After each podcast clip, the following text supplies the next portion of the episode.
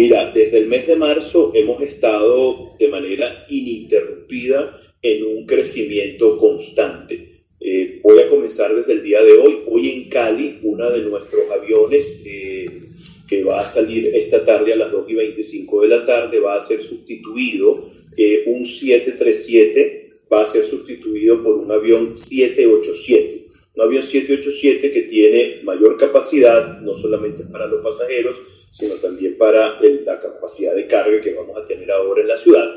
Eh, ese avión tiene 20 sillas en clase premium, en clase ejecutiva, luego tiene 24 sillas en un producto que llamamos premium economy y luego el resto en eh, sillas de clase económica, pero estamos subiendo de 172 sillas a 234 sillas eh, en ese vuelo exclusivamente. Pero anteriormente, si nos vamos un poquito cronológicamente en reversa, el mes pasado inauguramos un segundo vuelo a Barranquilla. Ya en Barranquilla estamos ofreciendo dos vuelos diarios hacia la ciudad de Miami.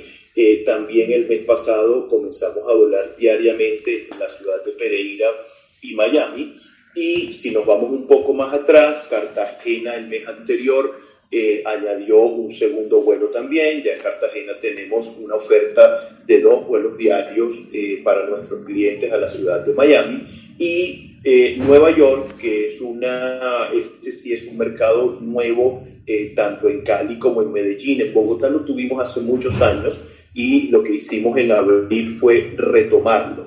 Hoy en día tenemos eh, unidas a tres ciudades de Colombia con Nueva York, específicamente Bogotá, Cali y Medellín. Tienen vuelos directos entre el aeropuerto de Kennedy y la ciudad de Nueva York. Pero la oferta total que tenemos en este momento para nuestros clientes en Colombia supera las 3.000 sillas diarias divididas en eh, los seis aeropuertos que operamos en 18 vuelos diarios que estamos uniendo Colombia con los Estados Unidos.